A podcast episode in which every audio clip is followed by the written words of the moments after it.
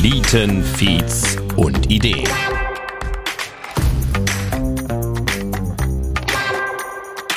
Ein Podcast über die Gründerszene in der Eifel, an der Mosel und der Saar. Mit mir, Christoph Bredemeier. Hallo und herzlich willkommen zur Folge Nummer zwei des Flieten, Feeds und Ideen Podcasts. Ja, großartiger Start letzte Woche mit dem Flietenfranz und heute geht es mindestens genauso großartig weiter. Ich habe das nächste wunderbare Startup ausgegraben. Ich durfte diesmal sprechen mit Marius Krämer und Christoph Kinn, den Gründern hinter Musel, einem Startup aus dem beschaulichen Kröv.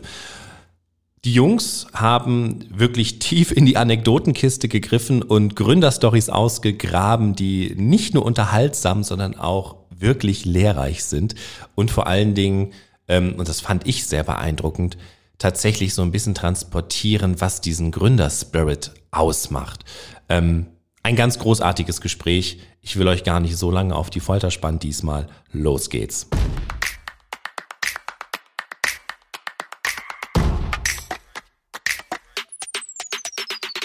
Flieten, Feeds und Ideen.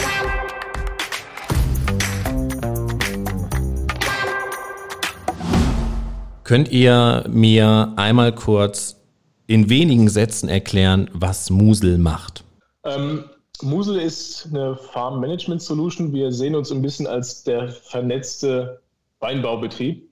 Also wir unterstützen hm. digital ähm, Weinbaubetriebe momentan im Außenbetrieb. Ähm, also alles, was draußen abläuft, ähm, ist mit uns abdeckbar. Wir haben die Maschinen drin, die Mitarbeiter wir begleiten also quasi den Alltag des Winzers ähm, divers gesehen auf, auf jeder Ebene von allen Beteiligten. Also jeder hat seine äh, oder jeder hat die mhm. Möglichkeit, äh, Musel zu nutzen und in Musel die Informationen ähm, zu bekommen und auch zu dokumentieren, die bei ihm im Tag auf, auflaufen. Mhm. Ich frage jetzt mal einfach ganz frech nach. Ähm, ist das so besonders? Was ist der USP? ja, also das, ist tatsächlich eine Frage, die wir oft hören, weil ja. ähm, die erste Bezeichnung, und ich glaube, wir kommen, können nachher auch noch ein bisschen über die Landwirtschaft äh, als, generelles, äh, als genereller Markt für, für Software-Solutions auch reden. Ähm, aber wir hören oft die Bezeichnung Schlagkartei und ähm, Schlagkartei ist äh, vielleicht jetzt als, als kleine Erklärung Schlagkartei, also Schlag ist eine landwirtschaftlich zu nutzbare Fläche. Ähm, und es ist, kommt genau daher. Also aus der Karteiform wurden damals Flächen, ähm, Flächeninformationen aufgenommen und dann gab es da, ich sag mal fast in den 80ern oder so, die ersten MS-DOS-Lösungen äh, für.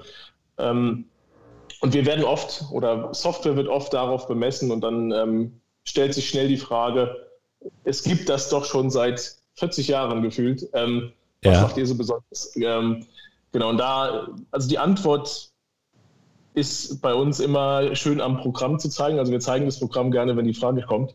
Ähm, das, das ist jetzt im Podcast sagen, schwierig. Ja, das ist im Podcast schwierig. ähm, nee, man muss, sich das, man muss sich das so vorstellen, dass die Schlagkartei, also die Ansicht der Flächen im Programm eigentlich die Basis ist für alle Arbeiten, die sonst passieren.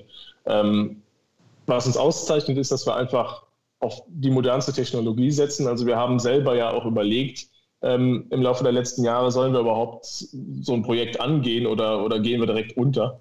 Ähm, hm. ja, haben uns dann aber auch vielleicht, weil wir aus der Moselregion kommen, weil wir einfach Weinbau-Hintergründe haben, auch ähm, dafür entschieden, dass die beiden Expertisenfelder so ein bisschen nebeneinander hm. laufen und da keiner so richtig ähm, kombiniert in unseren Augen oder zu, zu einem Grad, der uns zufriedengestellt hätte. Und dann haben wir halt gesagt, äh, gehen wir es selbst an, ähm, so ein bisschen aus der Idee entstanden, ähm, was in einem, in einem, befreundeten Weingut so, so anlief und was man da hätte anstellen können an Software. Ja, und dann ähm, hat sich da mehr oder weniger Musel in seiner heutigen Form relativ fix draus gebildet, ja. Also die Idee ist bei einem befreundeten Winzer entstanden. Ihr hattet euch überlegt, was könnte man machen und habt euch dann das, die, die, die Abläufe angeguckt oder wie muss ich mir das vorstellen? Ja, also grundsätzlich kann man noch äh, ansetzen. Also Marius äh, hatte erstmal so die Grundidee, ähm, hat sich da mit unserem Kumpel zusammengesetzt. Mhm. Tatsächlich haben Marius und ich uns erst danach ähm, zufällig auf der Straße getroffen. Das war so im Sommer 2016, glaube ich. Ähm, ja, ich habe gerade lustigerweise die Straße gekehrt bei mir vor der Haustür, dann hat er da geparkt. Und wir sind auch schon früher zusammen zur Grundschule gegangen, auch in die Mittelstufe im Gymnasium. Und dann hat man sich aber dann ein bisschen verloren äh, seit Studium ja. und äh, haben dann dieses typische Gespräch angefangen, hey, was machst du eigentlich so? Und äh, ja, wir haben dann tatsächlich ein paar Stündchen draußen geschnackt. Äh, der Mittag ist so vorbeigezogen und dann haben wir gesagt, hey, äh, lass doch einfach mal zusammensetzen ähm, und da ein bisschen was überlegen, was man auch so machen kann. Und ja, da ist auch schon direkt das Duo so entstanden und da ging es eigentlich erst so richtig los, dass das konkret wurde. Also ihr hattet, ähm, ihr hattet beide einfach schon von, von vornherein die Motivation, ihr wollt was gründen. Tatsächlich ja. Ähm, ich muss das offen zugeben, ich hatte mir vorher noch ein bisschen was anderes überlegt. Mein Vater ist Handwerker, ich hatte sowas ähnliches eigentlich fürs Handwerk vor. Ähm, aber ich war auch fasziniert natürlich von der Idee für die Winzer und ja. ähm, habe ich auch gedacht, ja super, ist auch logisch. Ich meine, man guckt hier aus dem Fenster raus und sieht die Reben. Äh, ja. Da hätte man auch mal vorher drauf kommen können, dass es ja auch äh, da Bedarf geben könnte. Und das Thema ist ja auch unheimlich spannend. Wir haben alle ähm, in Kindertagen schon in Weinberg gestanden mitgeholfen und von daher kennt man den Weinbau auch und ja, lernt ihn hier ja auch sowieso schon lieben, wenn man in der Region groß wird. Wie, als ihr, als ihr so diese Idee, die erste Idee reif hattet und dann so mit eurem Umfeld darüber gesprochen habt, ähm, wie waren da die Reaktionen? Ähm, Im Grunde genommen bis heute immer, immer sehr positiv. Äh, man, wir haben jetzt das Glück, dass wir wirklich aus einer Weinbauregion kommen, wo auch unser Umfeld zum großen mhm. Teil nachvollziehen kann, wo die Probleme liegen weil ähm, wir sehen die Weinbaubranche halt auch so spezifisch, ähm, dass man sagen kann, alles, was wir entwickeln, ähm, alle Grundsätze zumindest, also wie die Lösungen im Endeffekt äh, aussehen, ähm, die Grundansätze gab es in der Landwirtschaft auch schon ja. ich früher. Also wir haben, wir haben, wenn wir keine Reihen, sage ich mal, beispielsweise auf einem Schlag stehen haben, haben wir eine viel, viel einfachere Möglichkeit zu sagen, autonomes Fahren ähm, oder sonstige, sonstige Zukunftsthemen ähm, sind schon, sind schon länger machbar. Mhm. Ähm, was bei uns einfach so im, im Weinbau immer einen viel größeren Anspruch erfordert. Und ähm, die ganzen Winzer, Winzerkollegen und Freunde, die haben natürlich, die sind natürlich total begeistert von der Idee. Ich meine, um das vielleicht mal kurz in, in ähm, Relation zu setzen, ja.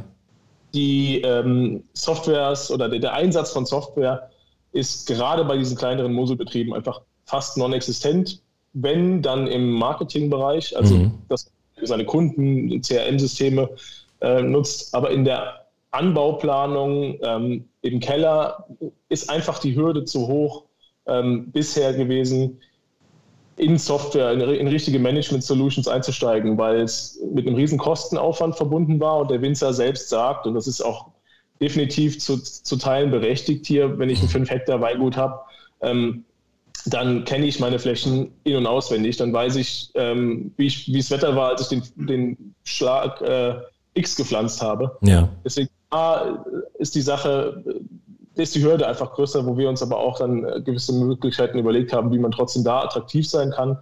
Aber wenn man es zum Beispiel aus dem Keller, das ist so ein bisschen das Bild, was mich auch in die ganze Richtung überhaupt gerückt hat oder wo die, wo die die Idee, sagen wir mal, im allerersten Kern herkam, ist, dass wir ähm, im Keller gestanden haben.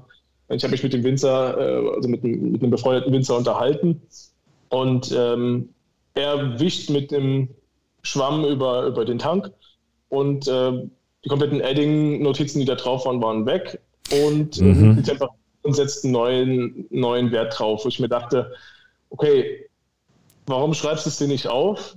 Der Weinbau oder die, Önologie ist so ein komplexes Thema. Ähm, ein Verständnis dafür zu bekommen, ähm, wie ein Wein funktioniert, äh, wie, die, wie die Reben beeinflusst werden, ist, ist ein unfassbar komplexes Thema. Mhm. Und da war die Antwort dann halt, ja, den Zettel verliere ich ja sowieso. Ähm, das ist dann absolut, also das ist so ein bisschen die Grundeinstellung, ähm, die es gibt. Aber da ist das absolut kein, ähm, kein Nein zum, zum Interesse dieser Datenhaltung. Also wenn man dann mal hingeht und sagt, pass auf, hier, nimm dein Handy, ja. trag diesen Wert einfach jeden Tag mal ein und nach einer Woche kann man eben schon ein, ein Diagramm zeigen, dann ist natürlich die Begeisterung riesig. Ja, ja. Ähm, wie, wie war die Reaktion im familiären Umfeld? Also Familie reagiert ja oft anders auf Gründer, auf Gründungsvorhaben. Allerdings, also natürlich zum ersten Mal äh, war, war man natürlich ein bisschen neugierig. Äh, wir haben es ja auch dann äh, größtenteils neben Studium oder nebenberuflich auch vorangetrieben. Äh, bei mir nebenberuflich, Marius war dann auch im Studium drin. Und ähm, ja, man hat dann so ein bisschen was erzählt, aber natürlich Grund, äh, so groß darunter vorstellen konnte sich da jetzt direkt niemand etwas. Ähm, Gerade auch, ich glaube, technikferner könnten unsere Eltern noch kaum sein, würde ich mal behaupten. Und äh, genau. Aber ähm, als es dann ein bisschen konkreter wurde, ähm, da kommen wir vielleicht auch später noch drauf zu mhm. sprechen, wie das Ganze dann so angelaufen ist, dann war natürlich dann schon mal da, ja, was macht ihr denn jetzt überhaupt und ist das auch sicher? Natürlich haben auch Eltern da äh, oder auch Freunde gewisse ähm, Besorgnis. Ja. Äh, ja, gut, die konnte man denen dann auch relativ schnell nehmen zum Glück und ähm, klar, Grundsätzlich ist das äh, auch natürlich, selbst wenn man hier aufwächst, blickt man ja doch dann als Weinbaufremder oder wenn man jetzt nicht direkt Winzer ist, doch nicht so ganz tief hinter die Kulissen. Auch wir entdecken ja immer noch neue Sachen und dann fragt man sich ja, bringt das überhaupt was? Aber ja, es bringt was und äh, und es wird angenommen und äh, ja, das macht auch unglaublich Spaß und äh, den Spaß sehen halt eben auch jetzt unsere Freunde und Familie, den wir dabei haben. Du hast gerade ein schönes Stichwort gegeben, da würde ich jetzt gern direkt so ein bisschen in, den, in, den, in eure Anfänge einsteigen. Ähm, ihr seid ja auch keine Winzer. Wie habt ihr euch in dieses Thema reingearbeitet? Ja, also grundsätzlich ähm, natürlich über die befreundeten Winzer, die wir erst mir hatten. Wir haben unheimlich viele Fragen gestellt. Wir waren unglaublich viel draußen unterwegs, haben es uns angeguckt. Ähm, und auch dann, als die ersten Kunden kamen, nach der Zeit immer wieder Feedback erhalten und wir haben immer wieder Teile angepasst, neu gemacht und selbst auch teilweise in einigen Punkten neu erfunden, um eben einfach wirklich den ähm, Kern des Anspruchs auch zu treffen. Denn einfach nur eine Lösung zu stellen, und das ist auch, was der Markt oft tut, also schnell eigentlich irgendeine Lösung zu stellen, mhm. Hebt das Problem unserer Meinung nach eben nicht. Mhm. wir sind oft in Revision gegangen, haben gesagt, wir müssen das nochmal anpacken und haben das auch gemacht und es hat sich ausgezahlt. Ich sage immer, äh, wer hohe Beu äh, Häuser bauen will, der äh, muss ja auch ein solides Fundament bauen erstmal, sonst klebt das Haus ja auch irgendwann zusammen. Und genau das haben wir getan, das solide Fundament. Und äh, ein schönes äh, Dreifamilienhaus, sagen wir mal, steht jetzt oben drauf. Und das Hochhaus werden wir jetzt die nächsten Jahre dann noch angehen. Also konkret habt ihr ähm, Winzer schon in sehr, sehr frühe Entwicklungsstadien mit reingeholt, auch zum Ausprobieren. Genau, genau. Also wir hatten ähm, zum Beispiel den, wir reden mal von unserem Freund hier, wir lassen ihn namentlich mal unbenannt, ähm, aber er hat es dann auch äh, früher mit im Einsatz gehabt und ja. ähm, genau, und da ist das Ganze eben dann so ein bisschen auf Herz und Nieren geprüft worden. Auch, auch noch hier eine Freundin von uns aus dem Dorf, jetzt ebenfalls ausprobiert und dann haben wir es hier so im kleinen Kreis immer mal schön getestet. Das Tolle an der Mosel, hier gibt es mhm. ja lagentechnisch alles, von der Steillage bis zur Flachlage, verschiedene ja. Untergründe. Und dann kann man eben auch mal sehen, dass sich die Technik ähm, auch in den schwierigsten ja, Gefilden bewahrheitet und bewährt. Ne? Ja. Wie, wie waren eure Anfänge äh, denn so von dem ganzen bürokratischen her. So eine Gründung ist ja ein großer Verwaltungsprozess. Gerade ihr, ihr seid als GBR gestartet und mittlerweile eine ja. GmbH. Wie war das für euch? Ähm, es ist uns tatsächlich, weil wir auch ähm, mit der Firma Tech Solution hier in Kröv äh, eine Steuerberaterfirma haben, die, äh, zu denen wir gute Connections haben, die uns auch jetzt sehr gut unterstützen, ähm, währenddessen gar nicht so, ähm, so stressig, sage ich mal, ähm, vorgekommen, wie es wie es oft vermutet oder wie es oft befürchtet wurde. Also im mhm. Endeffekt waren die ganzen Amtsgänge dann doch relativ zügig klar. Es kommt dann, das ist ganz normal, es kommt dann einfach irgendwann mal ein Brief, äh, hier, die und die Frist wurde, oder, oder es, es, fehlt noch die und die Meldung. Naja gut, dann wird die halt gemacht. Und also man, ja. man was wir gelernt haben überhaupt in diesem GBR-Jahr ist definitiv äh, deutlich ruhiger zu werden und diesen ganzen Amtsapparat ein bisschen entspannter zu nehmen, als das am Anfang noch der Fall war. Das hat also geklappt. Ihr seid da jetzt äh, entspannt und wenn der Brief kommt, wird man nicht sofort panisch. Genau, genau. Also ähm, auch einfach proaktiv, äh, gerade meine, meine Lieblingsfreunde beim Finanzamt. Ähm, da muss man einfach mal, also das ist tatsächlich jetzt die, die, äh, was ich jedem auch raten kann, der vielleicht zuhört und sich selbst übers, übers Gründen Gedanken macht. Ähm, die schicken, die schicken diese, diese schönen Maschinenschrift geschriebenen ähm, Formulare oder, oder Bescheide mit 20 Seiten. Ja. Ähm, wenn man anruft, ist, ist im Endeffekt innerhalb von zwei Minuten geklärt. Dann sagt er, ach so, ja gut, dann ähm, Formular da und da runterladen, zurückschicken, dann ist die Sache gegessen. Also ähm, ja, das ist auf jeden Fall eine Relaxedheit, die man, die man gewinnt. Ähm, wo ich am Anfang persönlich auch sehr viel Angst vor hatte, weil es auch so ein bisschen mhm. in der Firma so ein bisschen der Teil ist, um den ich mich dann kümmere. Aber nein, das, das hat super funktioniert. Es gab so ein paar andere Sachen, wo wir im Nachhinein gedacht haben, na, ist blöd gelaufen. Die GBR-Gründung zum Beispiel hat uns nachher ähm, alle Chancen auf Exist ähm, vertan, weil ähm, wir haben die GBR okay. gegründet, um, ähm, um einfach so ein bisschen den Kostenüberblick zu haben, auch die Sachen fair zu teilen und ähm, auch in der Entwicklung entstanden uns ja schon Kosten im Sinne von ähm, Serverkosten, Lizenzgebühren, äh, alles sonstige. Und ähm, ja, um das so ein bisschen, um das so ein bisschen in, in, ähm, in ein Format zu bringen ähm, und, und, natürlich auch um, um, um, Kosten absetzen zu können. Ähm, später dann, um den Mitarbeiter sauber zu haben, ähm, haben wir einfach die GBR gegründet und im Endeffekt ist uns das zum Verhängnis geworden beim Exist-Antrag. Ähm, da hatte halt, der, ich glaube, der, der Begriff war dann einfach die Geschäftstätigkeit, die schon aufgenommen war, ähm, was ah. uns dann an der Stelle da rausgekickt hat, was sehr ärgerlich war, weil es ansonsten halt super gepasst hätte. Ja. Das sind so Sachen, wo man im Nachhinein denkt, ja, das, äh, das hätte man vorher wissen sollen, ja. aber bringt halt jetzt auch nichts. Äh, uns, uns geht's gut. Ähm, die Software, Software wird super angenommen, die, Resonanz ist, ist top, deswegen einfach nach vorne schauen. Ich finde, Access war jetzt ein gutes Stichwort, um über die Finanzierung zu sprechen. Das wäre ja eine schöne Förderung gewesen, die ihr da hättet mitnehmen ja. können. Ähm, wie habt ihr euer Startup finanziert? Ist das eigenkapitalbasiert? Habt ihr Fremdkapital aufgenommen? Wie muss ich mir das vorstellen? Nee, also Eigenkapital all the way. Ähm, am, Anfang, am Anfang halt. Ähm, Gut ja, wirklich aus der eigenen Tasche. Ja. Familie mussten wir glücklicherweise gar nicht so groß belasten. Das ist, liegt aber einfach so ein bisschen an der Natur unserer Branche geschuldet. Also wir mussten ja keine Fahrzeuge oder Büroräume direkt aufnehmen. Wir haben eigentlich nur die Laptops gebraucht. Wir haben ähm, vor der Gründung, also das muss man vielleicht ein bisschen, bisschen differenzierter sehen, von, mhm. Äh, was die BL und die Entwicklung, also dieses Treffen, von dem der Christoph eben sprach, äh, ist in 2016 passiert. Es gibt so ein bisschen eine Idee davon, ähm, ja, wie lange ja. sich eine Idee entwickelt und, und, und ähm, wie lange auch die Software, auch mit unserem Anspruch halt zu sagen, wir gehen auf, auf, auf Messen, wir machen Fortbildungen, die Winzer mitmachen, mit, ohne selbst Winzer zu sein, einfach damit wir die Materie, die wir schon lange mhm. kennen, auch wirklich auf die, aufs Tiefste verstehen. Ähm, das ist, die Software ist, ist äh, mehrfach, mehrfach einfach neu aufgesetzt worden, weil wir gesagt haben, ähm, Christoph hatte, hatte den Job, ich war noch im Studium. Das heißt, es war kein Zugzwang im direkten Sinne.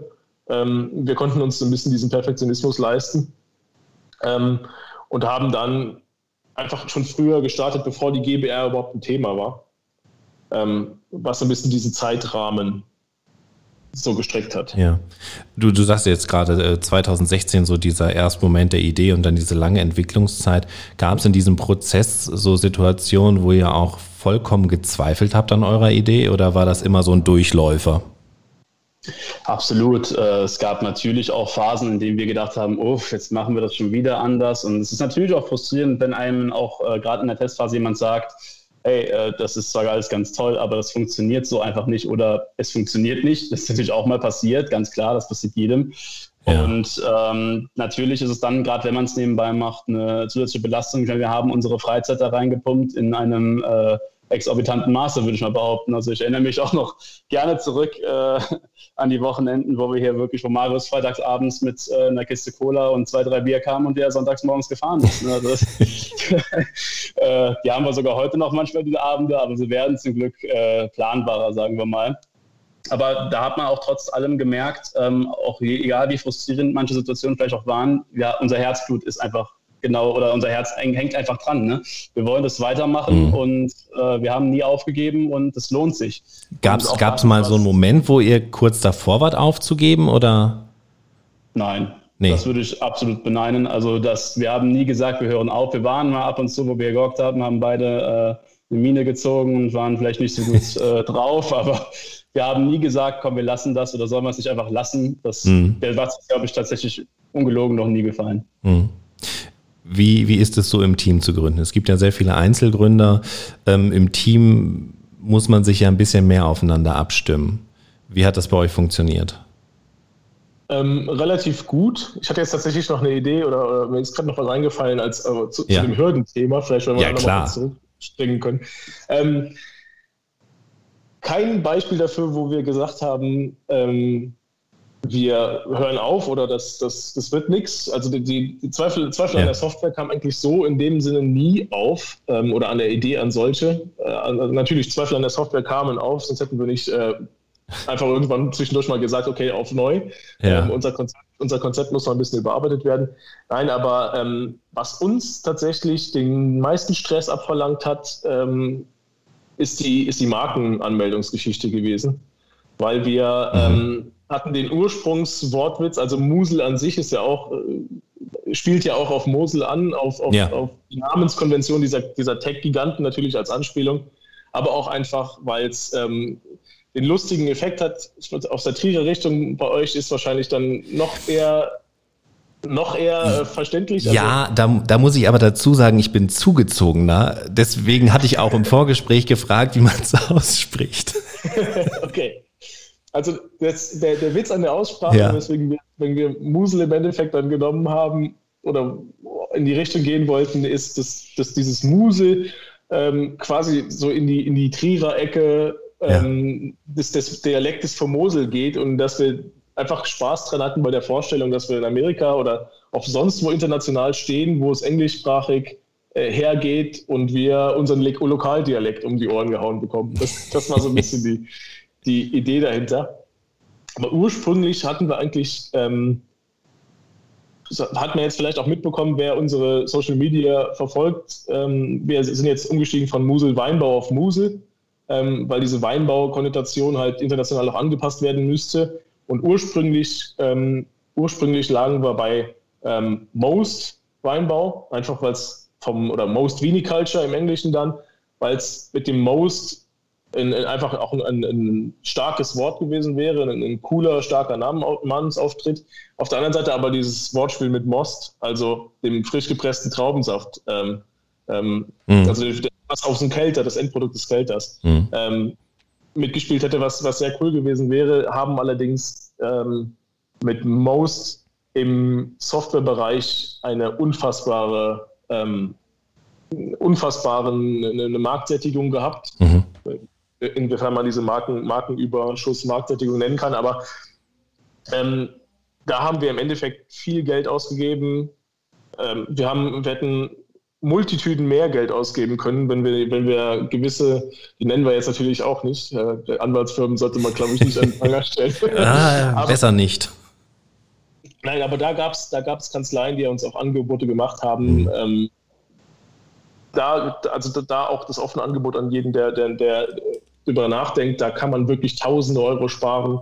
Da kann also gerne auf uns zukommen und fragen, wo wir, wo wir unsere Anmeldungen gemacht haben. Das hat mhm. uns im Endeffekt echt mehrere tausend Euro gespart ähm, zu Angeboten, die wir sonst hatten. Wir haben, wie gesagt, nachher von Most abgesehen, was auch ein mhm. cleverer Schachzug war im Nachhinein. Ähm, wir haben dann Musel angemeldet und ähm, die deutsche Marke lief super. Und ja, vielleicht Christoph, äh, Christoph Klinz äh, zur EU-Marke, da ist halt dann äh, ein bisschen düsterer geworden. Ja, genau. Also da lag dann plötzlich einmal, glaube ich, Post im Briefkasten oder war, eine E-Mail. Ne? Also Marius kam auf mich zu und hat gesagt, äh, hör mal, du, wir haben da irgendwie ein kleines Problem. Äh, ich, es wird vielleicht vielen auch geläufig sein, die auch zuhören. Äh, Moodle ist eine Lernsoftware. Ja.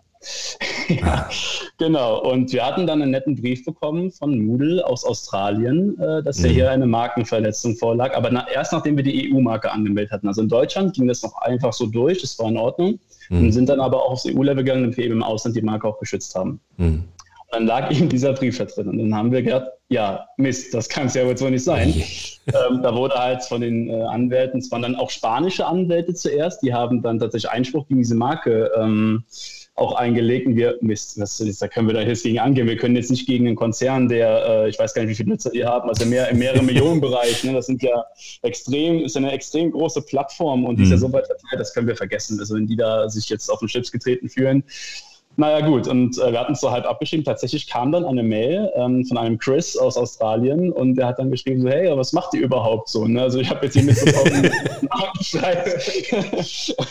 Und wir, ja, also haben es nochmal kurz äh, erzählt. Wir haben uns dann tatsächlich auch zu einer, zu einer äh, Google Meet Session noch zusammengefunden und haben es ihnen mal erzählt. Äh, es war dann natürlich ein bisschen zeitversetzt, aber ich glaube, er ist gerade aufgestanden und wir hatten es angepasst. Und, äh, und ja, gut. Ähm, jedenfalls, er hat, wir hatten es ihm dann so erklärt und er hat gemeint, ja, ist doch, ist doch voll cool. Also ich komme selber so ein bisschen aus dem Weinbau, hat er dann erzählt. Und äh, es doch kein Problem sein. Also da sind wir ja sehr offen. Und ich denke, das kann man regeln. Und dann nach elendigem Hin und Her, es ging, glaube ich, über zwei, drei Monate, mhm. wo man eigentlich aber nicht mehr ähm, argumentieren musste, ob wir dürfen oder nicht. Es hieß, ja, das geht auf jeden Fall in Ordnung und das ähm, tangiert sich ja an keinem Punkt. Wir mussten natürlich ein paar Abstriche machen. Wir dürfen natürlich jetzt so nie mit Musel als Baustein in Fakultäten rein, das als Lernsoftware anbieten. Aber das ist Ach, dann so hey. alles. Ne? Hm. Das ist natürlich da sehr schade. Dann schon geeinigt. ja, aber, aber cool, also, dass das so gut dann doch funktioniert hat. Also, also da haben wir auch also wirklich in, ähm, äh, ein Unternehmen kennengelernt, wo wir im Nachhinein sagen, das ist, das ist ein super cooles Handling gewesen man ist uns da mit der, mit der, ja. da kam natürlich der Anwaltsbrief, weil es formell einfach für den Widerspruch sein musste, aber sofort Klar. danach über unsere Kontaktmöglichkeit auf der Website sich gemeldet und dann alles äh, mit Warmest Regards und Greetings mhm. from Australia. Also ähm, immer per Du, auch wir hatten dann einen Call, wie Christoph schon gesagt hat, auch da eine super coole Stimmung und im Endeffekt ähm, haben wir irgendwann mal einfach über eine LinkedIn-Suche rausgefunden, dass wir mit dem Head of Legal von diesen 243 Millionen Nutzerkonzernen da gesprochen haben. Ja das war, das war super cool. Also äh, da zu sehen, dass wir dann im Endeffekt ähm, auf Augenhöhe, von, von, so einem Riesen auf Augenhöhe ja. quasi behandeln. Da war natürlich, war zu, zu keiner Zeit ähm, dieses, dieses Gespräches war, war klar, dass wir jetzt, wenn wir auf Krawall aus wären, eine Chance hatten. Aber das ist, ist, uns trotzdem halt wirklich mit Respekt begegnet worden. Mhm. Und ähm, da haben wir auch so ein bisschen gedacht, wenn wir so groß werden, oder werden wir nicht, aber wenn wir in unserer Branche so groß werden können, ähm, dann wollen wir auch genau so, eine, so einen coolen, offenen Spirit behalten. Ja, ja. Das ähm, war eindrucksvoll. Über euch als Team zu sprechen, würde ich denn jetzt gerne einmal kurz doch noch zurückstellen, weil, weil wir haben jetzt so viel über, über EU, über international gesprochen. Es klingt durch, dass ihr größere Pläne habt als die Mosel. Genau, also ist so ein bisschen auch, ähm, also vielleicht, vielleicht grundsätzlich erstmal gesagt, die Mosel an sich ähm, ist schon ein sehr, sehr spezielles Gebiet. Ähm, also unser Steillagenweinbau auf Schiefer ist schon in der Pfalz ähm, ein komplett anderer. Mhm. Also selbst an der Nahe, Nahe hat man schon, schon wirkliche Unterschiede. Sprich, wir wussten direkt, wenn wir das machen, wir mit den, mit den Moselwinzern alleine wird sich auch nicht tragen. Mhm. Das heißt, wir müssen, die Software muss einen, einen generellen Ansatz haben, die muss halt aber dann trotzdem spezifisch ähm, funktionieren. Was wir ganz schnell gemerkt haben, ist, dass selbst die, die Lokalität ähm, relativ wenig Einfluss hat auf, auf die Nutzung der Software im Endeffekt. Also wir haben das Glück, in diesem ersten Jahr, in dem wir öffentlich waren, also quasi die GBR-Zeit, ähm, Winzer Kunden gefunden zu haben, die eine unfassbare Bandbreite auch an Weinbauphilosophie mitbringen. Mhm. Wir, haben, wir haben Weingüter, wir haben ein Mosel-Weingut, was Flächen über 100 Kilometer Mosel, ähm, Mosel gestreut hat, die einfach in, in, in, durch, eine, durch die sich auf Steillage und Handarbeit äh, fokussieren und dadurch einen riesen, ähm, eine riesen Mannaufwendung haben und, und wahnsinnig viele Mitarbeiter und Saisonkräfte in verschiedensten Sprachen managen müssen.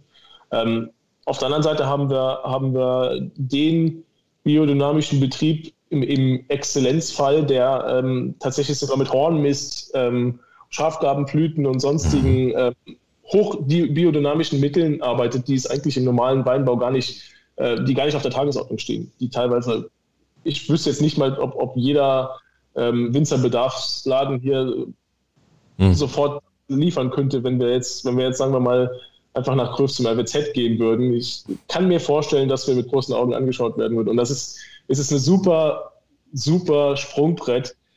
Mit der Mosel, die auch was, ähm, da kommen wir wahrscheinlich gleich noch zu, so ein bisschen mit Netzabdeckung und ähm, Seitentälern, Seitentälern auch so ein bisschen ähm, die eine oder andere Hürde in den Weg legt. Ähm, haben wir aber auch die super Grundlage. Wenn es hier funktioniert, funktioniert es überall. Das ist natürlich jetzt ein bisschen reißerisch formuliert, aber ähm, klar, der, der, der Weg nach Europa, ähm, auch, auch weltweit gesehen, auch wenn wir viel auf unseren Wein halten und wir auch gerade mit den Moselrieslingen hier ganz lokal ähm, weltweit einen, einen, super Namen haben. Die große Weinwirtschaft ähm, mhm. spielt sich nicht unbedingt zentral in Deutschland ab. Auch wenn wir, auch wenn wir mitspielen wollen, wir haben auch ganz, ganz neue Märkte, die da reinkommen. Ähm, mhm. Aber in vielen Ländern ist, ist, ist der Weinbau vielleicht ähm, einfach auch ein bisschen kommerzialisierter zu betrachten. Da geht es um viel größere, viel größere Betriebe, die aber auch viel mehr Managementaufwand haben. Und da ist so eine Software natürlich auch deutlich, deutlich ähm, gefragter. Habt ihr das denn, ähm, also hab, habt ihr, ich frage mal erst, habt ihr einen Businessplan? Und äh, direkt hinterhergeschoben die Frage, ähm, habt ihr da diesen, diesen Schritt der Internationalisierung, habt ihr euch für den, habt ihr euch den schon geplant, zurechtgelegt? Habt ihr da einen, einen Zeitplan? Ähm, Zeitpläne sind schwierig, weil wir uns da so ein bisschen ähm, leiten müssen. Was wir jetzt in, den, in, der, in dem Gespräch noch gar nicht angesprochen haben, ist, dass wir eine, eine super Lage haben. Das kommt vielleicht auch so ein bisschen über die Finanzierung, jetzt gerade eben, weil ähm, das Eigenkapital mhm. vielleicht gerade mit den Plänen in, in Verbindung immer so ein bisschen Augenbrauen hebt.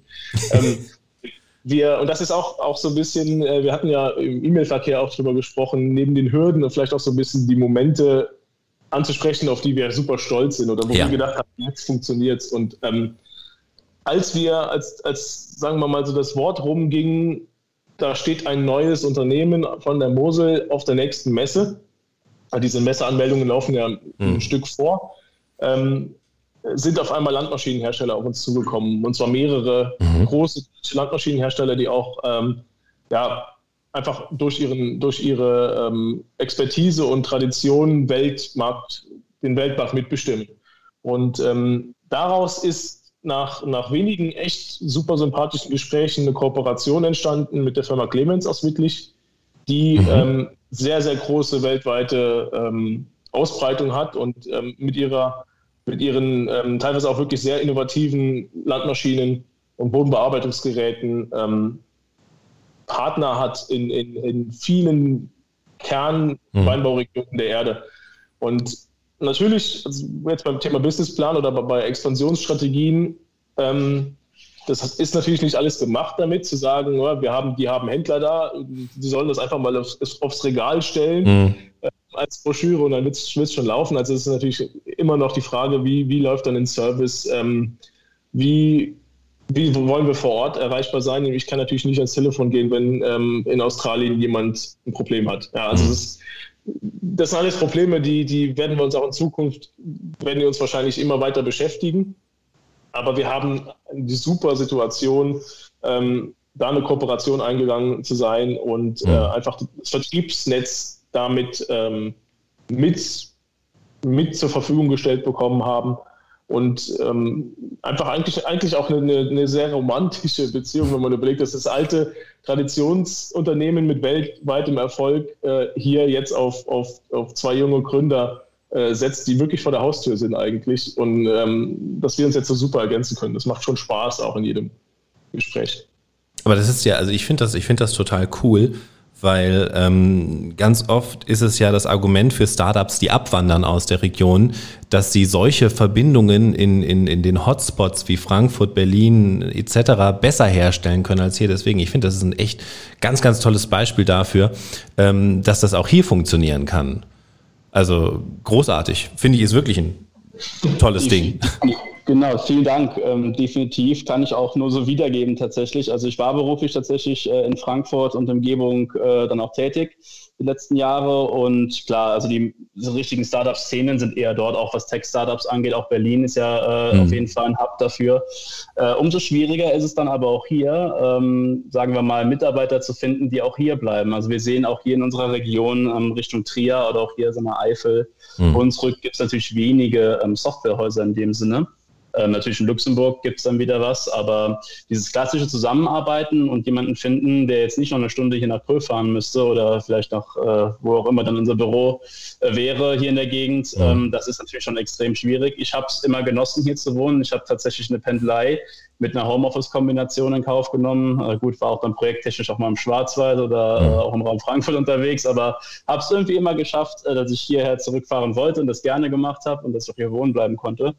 Ähm, allerdings, klar, wir, man muss natürlich auch schon gucken, dass die, die Fachkräfte woanders sind und die auch die Leute, die da auch Lust und ein, das entsprechende Mindset mitbringen, sowas auch mit voranzutreiben.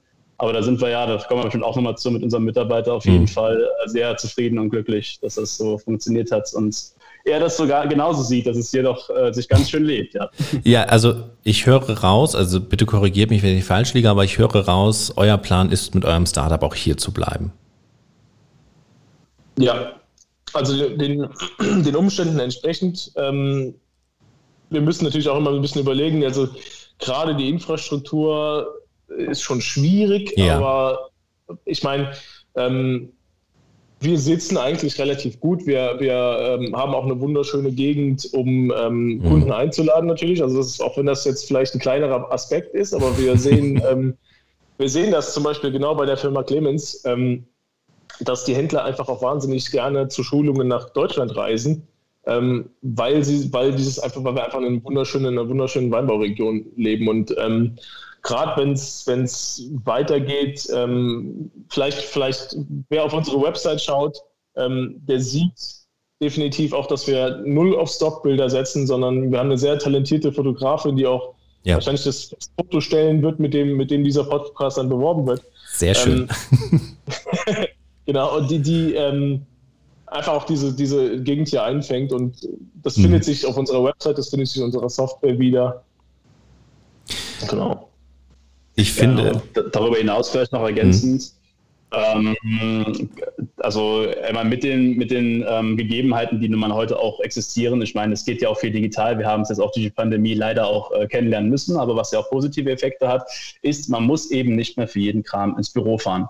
Ja. Und das ist eben auch etwas, was wir uns zunutze machen können. Der Beruf, ähm, also der Software, Software Engineering war sowieso schon sehr lange äußerst digital oder war ich immer schon digital. Mhm. Und eben durch die Möglichkeiten wie Teams, was wir ja auch jetzt gerade machen, ähm, man kann sich über weite Entfernungen hin vernetzen und solange man in derselben Zeitzone unterwegs ist oder annähernd, äh, kriegt man da auf jeden Fall auch eine gute Organisation hin. Ich hätte es auch nicht gedacht tatsächlich. Ähm, ich war mhm. schon eher persönlich auf dem Trip, dass wir mal sagen, gut, dann lass uns jetzt auch gucken, dass wir uns irgendwo dann zusammensetzen, drei, vier Tage die Woche und ähm, damit wir einfach uns besser organisieren können. Aber es funktioniert auch so. Wir setzen da verschiedenste Plattformen und bekommen es gut hin mhm. und äh, kommen auch sehr gut voran. Und ja, das zeigt uns auch wieder einfach, dass es auch attraktiv sein kann, eben zu sagen, hey, ist egal, wo wir sitzen, ob wir jetzt in Berlin sitzen, ob wir in der Mose sitzen. Ähm, wir laden erstmal zu kollaborieren und mitarbeiten natürlich dann äh, digital ein.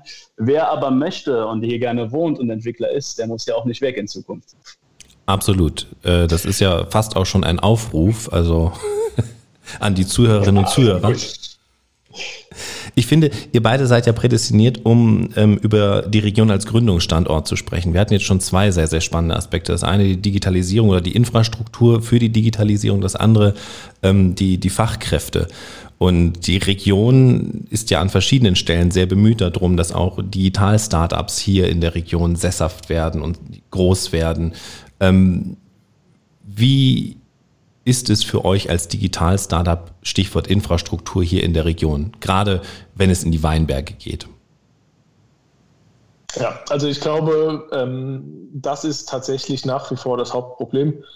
Wir haben in der Landwirtschaft ähm, lange schon Lösungen. Ähm, wir haben, ich sag mal, im hohen Norden, wo, wo wir wirklich auch weitreichende hm. Signalquellen haben, Autonomie in, in vollster Form IoT, also Internet of Things, die Verbundenheit der, der Geräte bis zum Anbaugerät äh, ins Netz, ist dort überhaupt kein Problem. Ähm, ermöglicht auch die, oder, oder, die Topografie dort ermöglicht halt auch den, den Einsatz anderer ähm, niederfrequenter Kommunikationsmodelle, IoT-Netzwerke. Mhm. Man kennt das vielleicht auch vom Auto-Tracking ähm, oder, oder generell, generellen Tracking-Anwendungen. Ähm, das nicht unbedingt auf das klassische SIM-Kartenmodell setzt, sondern auf, ähm, wie gesagt, ein Niederfrequenz-Kommunikationsband.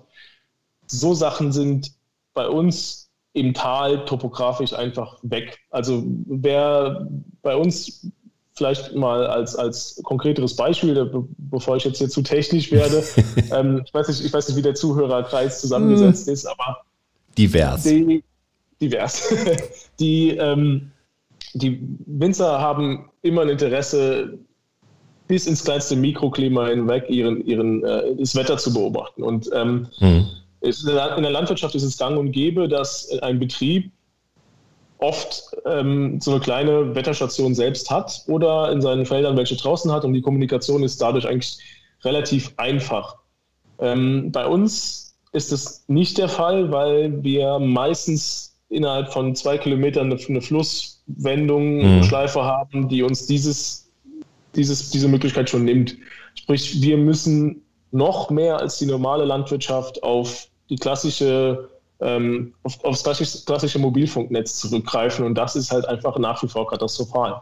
Ähm, es führt uns so ein bisschen in die Hände teilweise, weil wir mhm. halt sagen, dadurch, dass wir diese ähm, Anforderungen hier haben, entwickeln wir unsere Software so, dass sie teilweise auch offline funktionieren mhm. kann. Ähm, dass wir das müssen, ist vielleicht einfach auch, auch eine Frage an die Politik, wie das eigentlich sein kann. Ich glaube, wenn wir, wenn wir uns in Amerika ja. bewegen würden, wenn wir aus Amerika rausgründen würden, dann ähm, wäre ein Offline-Modus in der, in der Landwirtschaft ähm, oder in der Weinwirtschaft kein Thema, es sei denn, man geht tief in den Keller runter und das kann man mit WLAN aussetzen. Also das ist definitiv ein Punkt. Uns hat es ein bisschen dazu geführt ähm, oder uns hat es ein bisschen dazu geleitet, unsere Lösungen spezifischer zu machen, mhm. dass wir quasi aus dieser Not heraus uns noch ein bisschen entwickeln konnten. Aber dann, dann, man muss natürlich so realistisch sein und sagen, die wenigsten Startups haben die Möglichkeit, einfach genau an dieses Problem auch technisch dran zu gehen und was zu entwickeln, was die Sache umgeht. Und auch wir haben das Problem, wenn wir jetzt beim Kunden draußen sind, ähm, dann mag zwar Musel, äh, die Musel-Software offline laufen. Aber wenn ich dem Kunden probiere, ein Angebot äh, zu besorgen oder mit Christoph telefonieren muss oder so, dann bin ich halt ja. einfach teilweise in manchen, ähm, in manchen Mussel-Zwischentälern oder in manchen Weingütern trotz D1, D2-Netz ähm, einfach nicht erreichbar. Und das kann eigentlich nicht sein. Hm. Also bei euch, gut, also ihr seid natürlich auch vorrangig hier in der Region, weil hier einfach auch eure Kunden sitzen. Aber für, für andere Digital-Startups in anderen Themenfeldern ist es natürlich dann attraktiver, aus der Region rauszugehen. Ja, ähm, mit, dem, mit dem aktuellen Stand der Infrastruktur definitiv. Ja. ja. Also wir, wir, wir, wie gesagt, unsere Kunden sind sehr mobil. Mhm. Ähm, das heißt, wir müssen, wir haben nicht groß die Wahl. Ähm, wir selber wir brauchen jetzt, wir haben jetzt nicht diese großen Bandbreitenanforderungen. Wenn wir jetzt allerdings riesig wären ähm, und ähm, eine, eine, große Mitarbeiterzahl mhm. übers Internet äh, wegschieben müssen, dann würden wir natürlich auch auf der DSL-Breitbandseite echt in, in, infrastrukturelle Probleme geraten, die wir vielleicht in Kröv gar nicht so gehandelt bekommen, wo, wo es einen dann auch in irgendeinen Industriepark zieht. Mhm. Genau, also da muss man ja auch ganz klar differenzieren zwischen das, was der Endkunde in der Software eben an Bandbreite benötigt und was unsere Infrastruktur leisten muss. Ähm, und deshalb, äh, auch da, vielleicht kommen wir später nochmal drauf, setzen wir eben auf ähm, Rechenzentren, eben, die halt dann auch in den Hubgebieten eben dann aufgesetzt sind, äh, namentlich jetzt auch Frankfurt. Äh, genau. Natürlich da hat man eben dann die besseren Knotenpunkte, ist klar. Ich meine, wir könnten ja ist auch ein Kostenpunkt tatsächlich, äh, kann man auch ganz offen sagen. Ähm, Software as a Service oder auch Infrastructure as a Service ist ein sehr, sehr attraktives Thema, mhm. ähm, gerade was Skalierbarkeit äh, und die ganzen anderen Aspekte angeht. Und auch da lässt sich Geld sparen. Es ist leider Know-how, viel Know-how äh, erforderlich, um das ordentlich aufzusetzen. Das ist so. Da hatten wir eben den Vorteil, ähm, dass wir hier dann noch aus der Branche kommen und dass ich auch beruflich beispielsweise auch schon viel Kontakt damit hatte. Mhm. Ähm, aber es lohnt sich eben und da kann man auch, auch die großen Namen auch durchsetzen, namentlich Google, Amazon, mhm. Microsoft, die da wirklich tolle Produkte und Service machen, die gerade Startups auch extrem erleichtern, da einen Einstieg zu finden, wenn man sich damit befasst. Das wäre jetzt auch genau meine Frage gewesen, weil ihr ja aus der Cloud kommt, ähm, wo ihr hostet. Weil ich hätte mir es jetzt schwierig vorgestellt, wenn ihr ein Rechenzentrum in Kröv aufgebaut hättet. Ja, das kann ich nur zustimmen. Das wäre sehr abenteuerlich geworden. Tatsächlich, also ähm, es gibt ja, das kann man ja auch so ruhig sagen, mhm. aus diesem ganzen Datenschutz-Wahnsinn, sage ich mal, mhm. heraus gibt es ja auch tatsächlich Anlösungen, die dann eben sagen, okay, wir hosten das selbst ähm, schauen, dass wir selbst das Ganze eben DSGVO-compliant machen und gestalten. Das mag ähm, stimmen. Nichtsdestotrotz gibt es auch mit den großen Anbietern mittlerweile auch Standardsvertragsklauseln, die eben dann das EU-DSGVO-Thema auch abhaken. Ähm, und lustigerweise muss man auch dazu sagen, selbst wenn dann vielleicht noch mal was gerade in Arbeit ist, ist auch immer ganz lustig, weil wir auch immer schmunzeln mhm. müssen, ist, wenn dann doch mal irgendein Gesetz kommt, wo potenziell irgendwas von betroffen wäre, gerade im, im vielleicht im, ja, was man so kennt, Microsoft-Umfeld vielleicht, dann äh, finde ich es immer lustig, weil ich stelle mir immer den Juristen vor, der auf Word diesen, diesen Erlass oder das Gesetz äh, anfertigt. Das wird verabschiedet und danach muss er eigentlich das, das Word-Programm deinstallieren, äh, weil es eigentlich in dem Moment gerade Grauzone geworden ist. Also es ist, ist schon manchmal sehr abenteuerlich, was da auf den Weg kommt, aber grundsätzlich, ähm, klar, die, die Tech-Krisen sind dann nicht rauszusetzen, es sind dann eher die kleinen mhm. ähm, Third-Party-Clouds, die dann da eher die Probleme haben. In Deutschland ist es ja immer wieder ein Thema, ähm, gerade in Bezug auf Digital-Startups, dass es hier einfach extrem schwierig ist, im Vergleich zu anderen Ländern digital zu gründen, also ein digitales Unternehmen aufzuziehen. Einmal die infrastrukturellen Probleme, du hast jetzt gerade die DSGVO auch angesprochen, ein weiteres, naja, sagen wir mal Herausforderung, eine weitere Herausforderung. Ähm, wie, wie seht ihr das? Ist es unmöglich, ein, ein großes, ein Digital-Startup groß zu machen in Deutschland? Ähm, oder, oder stellen sich die anderen nur an? Also ich glaube, von Anstellen, Anstellen ist, ist ein schwieriges Wort. Ähm, es ist natürlich auch mal unfassbar abhängig von der Idee und den nachher angestrebten ähm, mhm. Vertriebswegen oder äh, allein den Märkten vielleicht sogar schon. Ähm, vielleicht nochmal kurz, um, um, die Brücke zu spannen, ähm, weil das Thema DSGVO ist, glaube ich, was, was diesen Themenpunkt angeht, mit der große Inhibitor. Ähm, wir haben in dieser, um diese Regionalfrage nochmal aufzugreifen, ja. wir, wir, wir denken halt sehr digital. Sprich, auch wenn wir unsere Connections wie Steuerberater nutzen, die wir gut kennen, ähm, was Hand in Hand lokal läuft, ähm, muss man ganz ehrlich sagen, beim Datenschutz sind wir im Endeffekt in München gelandet, bei einer IT-Datenschutzkanzlei, die da hochspezialisiert drin ist, die uns ein extrem komplexes ähm, mhm. Konzept ausgearbeitet hat. Heißt, oder was ich damit sagen will, ist, dass die Region ähm, in unserer Branche gar nicht so unbedingt in allen Aspekten der bremsende Faktor ist. Sprich, es gibt die mhm. Möglichkeiten, Dienstleistungen auszulagern man kann jetzt vielleicht argumentieren, sagen, ja, man hat aber vielleicht doch lieber ein Gespräch mit einem Anwalt in seiner Kanzlei und äh, kriegt das Konzept nachher. Das ist natürlich in unserem, in unserer Zeit jetzt gerade äh, vom Timing her auch so ein bisschen alternativlos. Also selbst, selbst die Lokalkontakte, die wir jetzt gehabt hätten, wären größtenteils digital gelaufen, wie wir es ja heute machen. Ähm, sprich, wir sind da gar nicht so gebunden gewesen. Ähm, und dann um die, um die generell deutsche Lage, sage ich mal, oder umgenommen, was die Digitalisierung angeht, sind wir vielleicht deutsch beschränkt, was die DSGVO angeht, sind wir europäisch beschränkt. Ähm, das ist definitiv, also Datenschutz ist natürlich eine wichtige Sache, es ist eine super Sache. Wir sind selber oft ähm, mit Optionen und, und sonstigen Lösungen dabei, diese, diese, diese Gratwanderung zwischen Mitarbeiterüberwachung und mhm. Rechte des Mitarbeiters abzudecken. Also da sind wir auch ist auch so ein bisschen unser Pet Peeve, dass wir selber sagen, ähm, da müssen wir hin. Also genau in hm. die, mhm.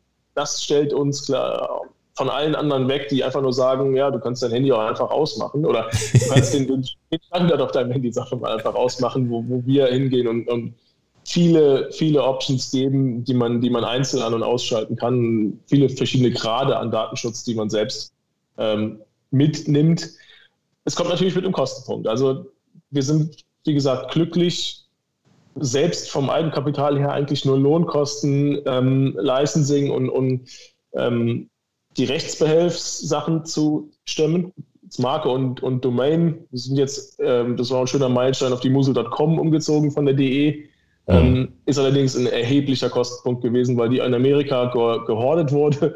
Ähm, das sind natürlich die, die, die Cost of Business natürlich auch irgendwo. Ähm, Aber ansonsten sind wir da relativ glücklich gewesen ähm, und konnten uns dann halt, wie gesagt, in dieser Rechtsbehelfssache ein bisschen Rechtsberatungsrichtung ein bisschen weiter ausleben.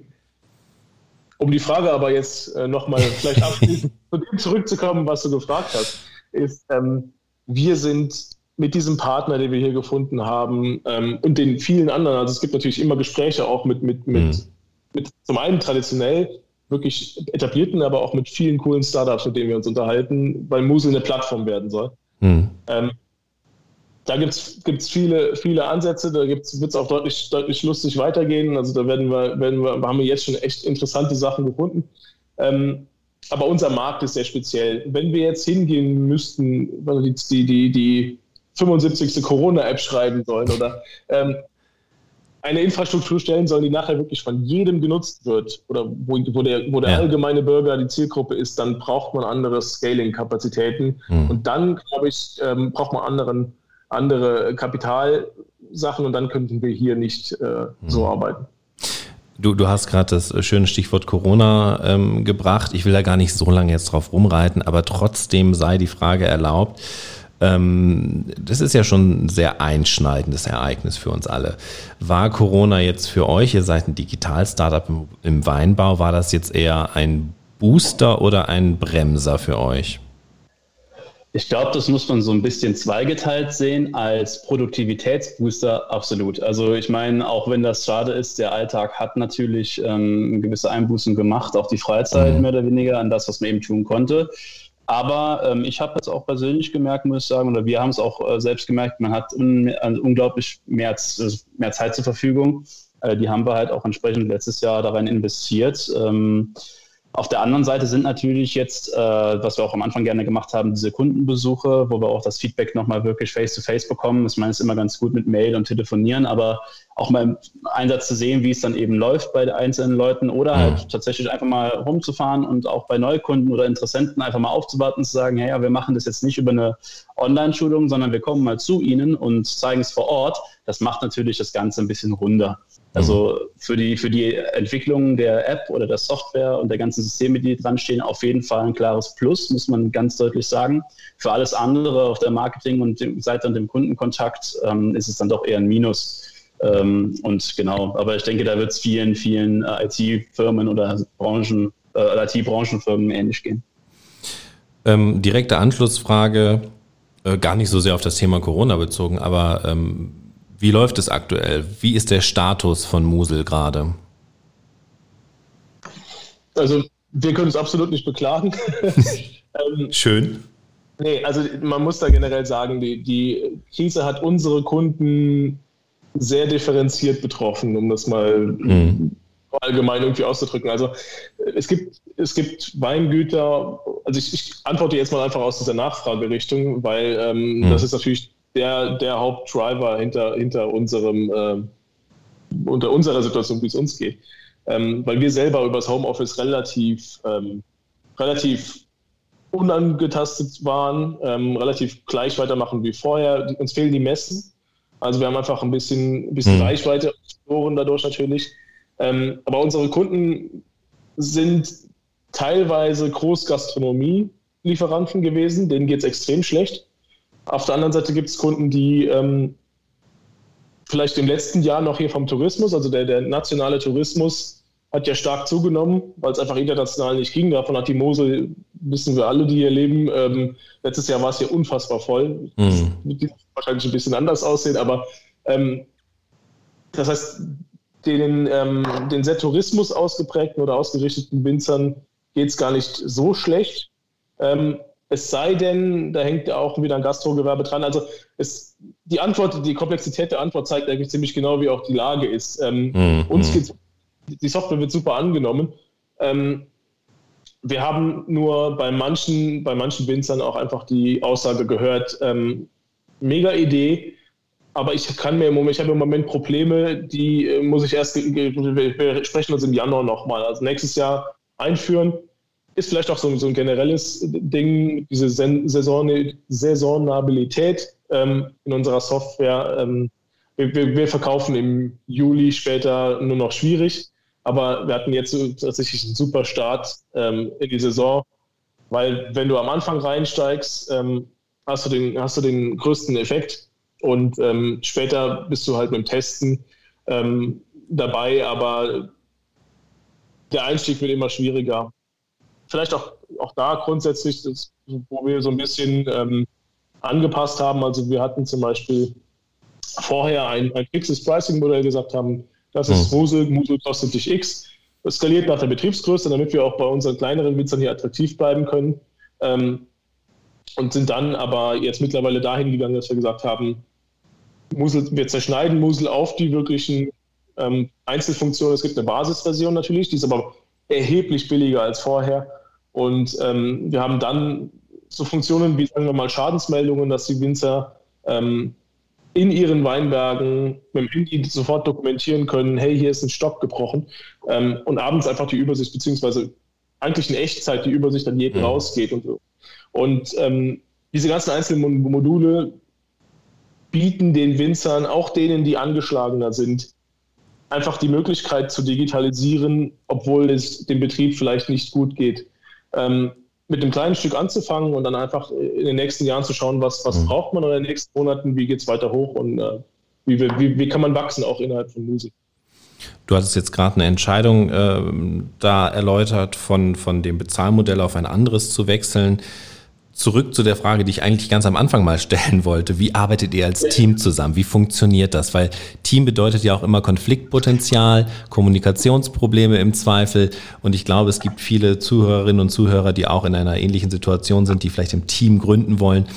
Und gerade das kann ja durchaus herausfordernd sein. Man hört ja auch immer wieder von Startups, wo sich dann, dann die, die äh, ursprünglichen Gründer zerstreiten äh, und so weiter und so fort. Wie sieht das bei euch aus? Wie arbeitet ihr zusammen? Ja, also grundsätzlich, Marius und ich haben ein sehr tiefes, äh, fast schon brüderliches Verhältnis zueinander. Also bei uns rauchen auch schon mal die Köpfe, das ist so. Aber ähm, tatsächlich haben wir uns natürlich auch schon mal in die Wolle gekriegt, aber hm. nie so exzessiv, dass wir danach keine Lust mehr aufeinander hatten, sondern es ging da tatsächlich eher so um Grundsatzdinge, wo der eine mal doch dann wirklich äh, A gesagt hat, der andere hat B gesagt. Und wir haben dann aber tatsächlich oft oder die meiste Zeit A, B draus gemacht. Und ähm, mhm. so ist eigentlich auch das Gespann zwischen Marius und mir. Wir finden tatsächlich immer eine Lösung und die Wahrheit, das merken wir auch ganz oft, liegt tatsächlich auch im AB ganz oft. Ne? Und das äh, ist auch immer ganz, äh, ganz spannend auf jeden Fall mit unserem Mitarbeiter jetzt, dem Robin. Mhm. Ähm, das ist nochmal natürlich eine andere Schiene. Ähm, so muss man auch sagen, das ist ein langjähriger Freund von mir, den kenne ich jetzt schon fast, uff, jetzt muss ich gerade überlegen, wie alt ich bin, ja, aber seit fast zehn Jahren. und ähm, Genau, ich habe auch meine Zeit lang mit ihm zusammen gearbeitet, tatsächlich in Trier und kenne da auch so ein bisschen, wie er drauf ist.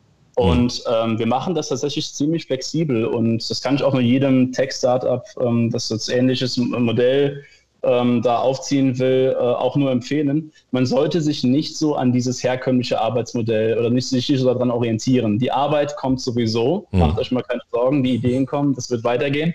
Und äh, man sollte nicht so darauf pochen zu sagen, ich muss jeden Tag das und das leisten. Man sollte sich eher ähm, eine Roadmap überlegen, was sind, meine, was sind unsere Ziele, wie können wir da hinkommen und dann Kompetenz sich verteilen, wie können wir es am effektivsten erreichen. Also auf gar, mhm. auf gar keinen Fall ähm, vielleicht auch Dinge doppelt anzugehen. Natürlich immer sich im Austausch halten und darüber informieren, hey, so und so und so, Redundanzen schaffen. Hey, das hier funktioniert so, das funktioniert so.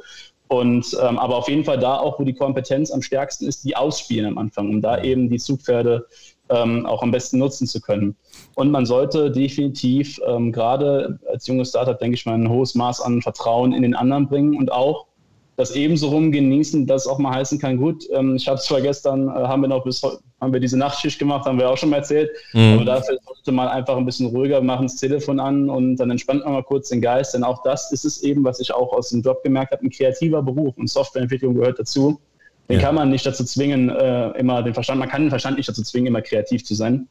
Und von daher setzen wir dann eher darauf zu sagen, hey, wenn du heute den Kopf zu hast, dann arbeitest nach. Und wenn es unterm Schnitt die Ziele erfüllt, dann sind wir zufrieden. Und das, den Anspruch stellen wir an uns selbst. Natürlich, Marius und ich äh, machen uns immer noch eine Schippe drauf, weil wir merken, ah, hier ist noch ein bisschen Zeit, dann geht's los. Aber gerade was den Robin angeht und der auch wirklich heraus, herausragende Arbeit leistet, ist es dann eher mal so, teile ja. das ein, das sind die Ziele und das macht er zur Vollzufriedenheit. Und wenn das eben schneller mal erledigt, ist das umso besser für ihn, dann hat er mal ein bisschen mehr Päuschen.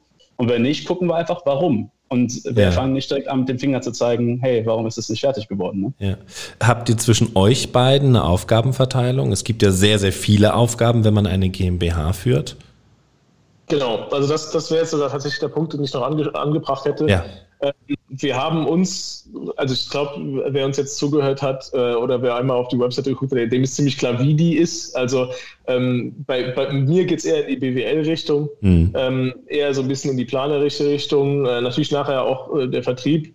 Ähm, Im Moment, wie gesagt, kann ich noch nirgendwo rausfahren, aber äh, ich freue mich wahnsinnig, auch, auch den Winzern auf den Höfen wieder begegnen zu dürfen. Ähm, und beim Christoph, beim Christoph die technische Seite, die technische Umsetzung der App. Ähm, er hat Robin als, als wirklich ähm, den Guru teilweise in, in, der, in der Data Science, sage ich jetzt einfach mal, ähm, der, der, den man auf ein Problem setzen kann und der, der riesig Spaß dran hat, da was auszutüfteln. Also wir haben eigentlich, jeder hat eine ziemlich, ziemlich coole, definierte Sparte. Wir sagen aber trotzdem einfach, um den Startup-Spirit auch zu halten, wir, wir treffen uns, wir setzen uns zusammen. Ähm, wir machen dann also dieses, dieses Zusammencoden, ähm, machen wir mit. Jeder hat das Recht, bei dem anderen ähm, im Bereich rum mitzudiskutieren. Mhm. Wir haben uns einfach von der Struktur her am Anfang gesagt, ähm, bei mir, bei mir ist, ist vertrieblich und äh, was, was auch Design angeht, ist, da habe ich mein Vetorecht. Wenn ich da sagen möchte, nein, das prügeln wir jetzt so durch, dann läuft es so.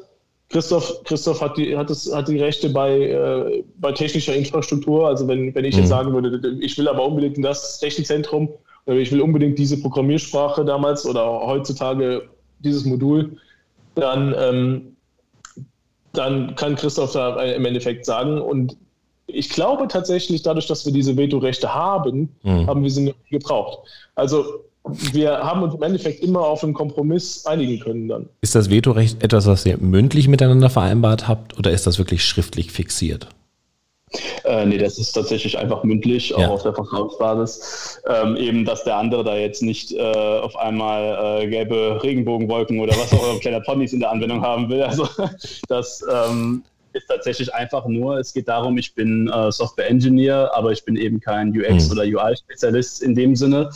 Ähm, natürlich kriegt man es hin, aber es gibt eben auch Anforderungen, ähm, wo der Marius das dann doch nochmal eher aus der Anwendersicht sieht als ich. Mhm. Ähm, daher, weil er auch den häufigeren oder den Mehrkontakt eben mit den Kunden hat. Und dann muss man eben einfach sagen, okay, wenn er diesen Kontakt hat und das Feedback aus erster Hand einsammelt, dann kann das in meinen Gedanken oder in meinen Augen noch so intuitiv sein, wie es will. Mhm. Wenn es aber für den Kunden nicht intuitiv ist, ist dieses Feature eben einfach nicht so umzusetzen. Und äh, das ist eben dieses Veto. Aber wie gesagt, wir haben es noch nie benutzt. Tatsächlich trägt, tragen wir gegenseitig die Belange oder die, die äh, Sachen ran, diskutieren es und jeder bringt einfach das ein in den Topf, was er jetzt eben dann aufgeschlagen hat äh, oder aufgeschnappt hat. Und dann geht es auch so. Und äh, das ist tatsächlich einfach nur mündlich zwischen uns vereinbart und das ist auch das, worauf ich eben angespielt habe. Bei uns läuft das sehr, sehr familiär in der, im Umgang miteinander. Das klingt nach einem sehr, sehr starken Team. Das braucht es mit Sicherheit auch beim Thema Gründung. Ähm, wie sieht es bei Musel da aktuell aus? Seid ihr schon in den schwarzen Zahlen oder äh, ist es absehbar, wann es soweit ist? Wie, wie seid ihr auf Erfolgskurs, frage ich mal so. Ähm, das ist also, da müsste ich jetzt näher auf unser Finanzierungsmodell eingehen, was gerade auch die, die, also ich will jetzt nicht zu viel verraten, wie die Kooperation genau funktioniert. Nee, natürlich nicht. Ähm, wir, wir tragen uns. Also das ist gut. Uns, ans, ans, Eigenkapital müssen wir nicht über, die, über das Maß, was wir eingesetzt haben. Also wir haben jetzt keine Guillotine am Nacken, wo wir wissen, hey, wir haben das Stichdatum und danach äh, ist uns, geht uns die Kohle aus. Also wir, wir tragen uns jetzt schon. Perfekt. Ähm, wir vertragen uns jetzt schon, da geht es eigentlich mehr darum, wie können wir weiter wachsen. Also wie, mhm. wie lange, ähm, wie lange, also drei Mann sind natürlich auch schon eine Hausnummer. Mhm. Ähm, wie, lange, wie lange müssen wir diese Schiene fahren, dass, äh, bevor wir sagen können, hey, wir, wir nehmen jetzt auch einen Entwickler dabei oder wir nehmen noch einen Vertriebler mit dabei. Ähm, aber das ist noch so weit Zukunftsmusik, weil es auch im Moment einfach wirklich schwer abzuschätzen ist, äh, wie sich die Corona-Lage entwickelt, wie wir, ähm, also ich, gerade ein Launch in einem neuen Markt ähm, ist zwar geholfen ja. und nicht geholfen mit so einem, mit so einem tollen Kooperationspartner, aber ähm, Boots on the ground am Ende. Also wir müssen, wir müssen in dem Land ankommen und wir müssen in dem Land auf der Messe stehen, damit wir, damit das ja. Gesicht, das wir auf der Website haben, dem Kunden am Ende auch äh, mal begegnet ist. und damit wir auch rausfinden, wie der Markt tickt. Mhm. Und das ist halt eine Sache, die noch ja, genau. Ähm, vielleicht auch ergänzend, wir wollen eben auch nicht nur so eine Modeerscheinung sein. Man sieht es ja auch mhm. immer, es kommen ja wirklich wöchentlich kommen neue Tech-Startups oder was weiß ich, kommen eben dazu. Wir wollen ein Gesicht werden, wie es der Marius auch schon gesagt hat, und wollen da auch einfach persistent sein. Und mhm. wir sollen auch wie Clemens auch ähm, ein, jemand ist, der für Qualität und äh, Tradition und Innovation nichtsdestotrotz steht. Das wollen wir auch natürlich über die lange Bank erreichen. Und da bringt es eben nichts mal ab und zu ähm, irgendeinen Flyer oder eine digitale Werbung oder eine Werbekampagne ins Ausland zu schalten. Und ähm, wir wollen da schon irgendwie uns erstmal ansiedeln, ein bisschen Siedler spielen und dann äh, das Land äh, mhm. von Deutschland so langsam da bereisen und erobern. Und das soll auch Hand und Fuß haben und das soll auch sehr bedacht sein, weil wir da niemanden ähm, auf den Schiff treten möchten. Wir wollen auch keinen verbrennen oder wir wollen auch wirklich verfügbar sein. Wir hatten es eben schon angesprochen mit, wie machen wir das? Erst mit Support und Telefonsupport vor allen Dingen. Also Support. Ja gerade bei so einer Software und bei so einem hochzeitkritischen ähm, Betrieb, wie es eben auch in manchen Weinbetrieben eben auch ist, gerade während der Lese zum Beispiel, muss es eben auch möglich sein, sofort jemanden an die Strippe zu bekommen und mhm. das muss ordentlich realisiert sein. Es klingt auf jeden Fall nach einem äh, grundsoliden und ähm, ja, erfolgreichen Startup. Ich finde es total sympathisch. Ich bin ja auch selber Gründer.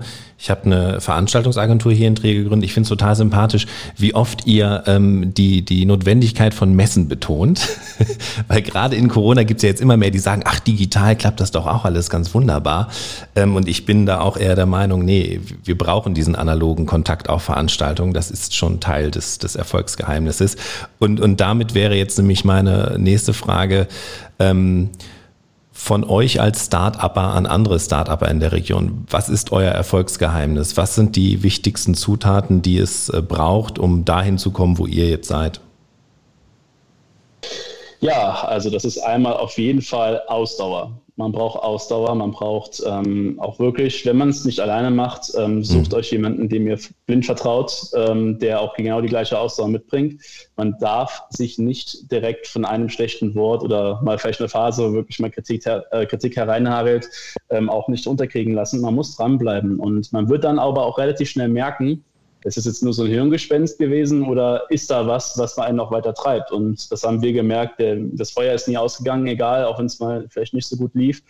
Und das ist eigentlich das ganze Erfolgsgeheimnis. Ob das angenommen wird am Markt, das kann man durch Motivation und ähm, ja, Engagement leider einfach nicht, nicht mhm. beeinflussen. Ne? Ähm, also natürlich ist da auch immer ein bisschen Glück mit dem Spiel, vielleicht auch das richtige Gespür. Ich weiß es nicht. Äh, irgendeine Formel gibt es da mit Sicherheit. Ähm, wie man eben dann auch den Zahn der Zeit führt. Aber ja, das sind so meiner Meinung nach die wichtigsten Punkte. Aber Marius kann da sicher noch einige Sachen ergänzen. Ja, beim Stichpunkt Region, äh, denke ich, haben wir auch noch so ein bisschen den Luxus. Vielleicht spreche ich auch einfach ähm, so ein bisschen aus der großen Weinbau-Family heraus verwöhnt. Aber ich denke, unsere Kooperation, unsere Gespräche auch mit anderen mhm. haben aus der Region haben gezeigt, ähm, wir leben in einer Ecke Deutschlands, die vom, vom, vom, von der Charakterlichkeit ziemlich offen und direkt ist. Ähm, wenn ihr hier gründet, achtet einfach darauf, dass ihr, ähm, ich meine, ich gehe jetzt mal davon aus, dass jeder Gründer auch wirklich voll hinter seiner Idee steht und es nicht macht, um einfach nur reich ja. zu werden.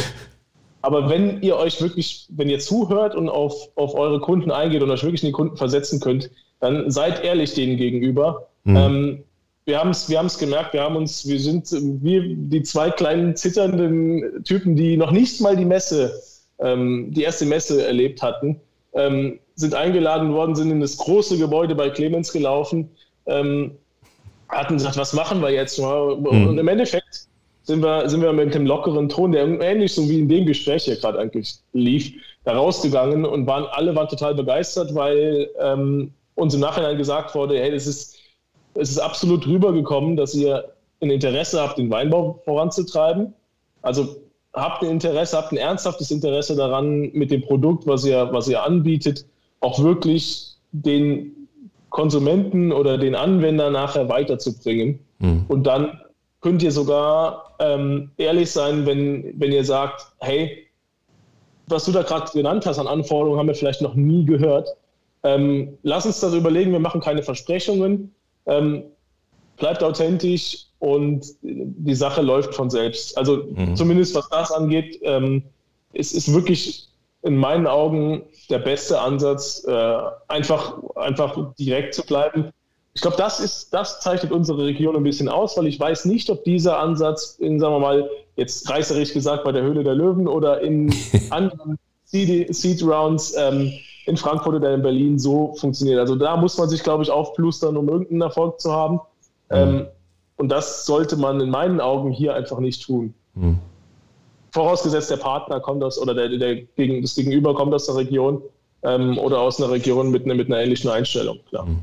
International vielleicht eine andere Sache. Aber hier auf jeden Fall der Luxus, dass man aus dem Bauch raus reden kann, ähm, ohne, ohne in Gefahr zu kommen, dass man irgendwie ähm, abgestempelt wird als, als unsicher oder unsympathisch. Sehr schöne Punkte, absolut. Ähm, ich würde gerne noch kurz, oh je, wir sind schon lang dran, sehe ich gerade, äh, aber ich würde trotzdem gerne noch kurz, erstmal super Gespräch auf jeden Fall, ich würde trotzdem gerne noch kurz mit euch ähm, über die Region als, als Gründungsstandort sprechen. Wir hatten das ja so ein bisschen in Auszüge, Thema Infrastruktur und so schon gehabt. Ähm, wie wie bewertet ihr die regionale Gründerszene? Gibt es die? Braucht es die? Braucht ihr die?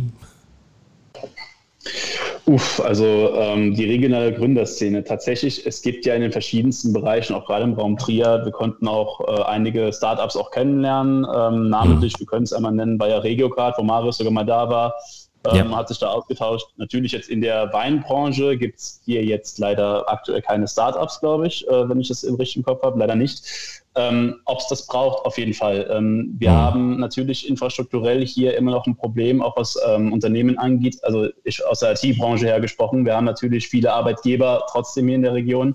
Äh, jeder kennt so seine Hausnummern, je nachdem, wo er tätig ist, in welchem Bereich.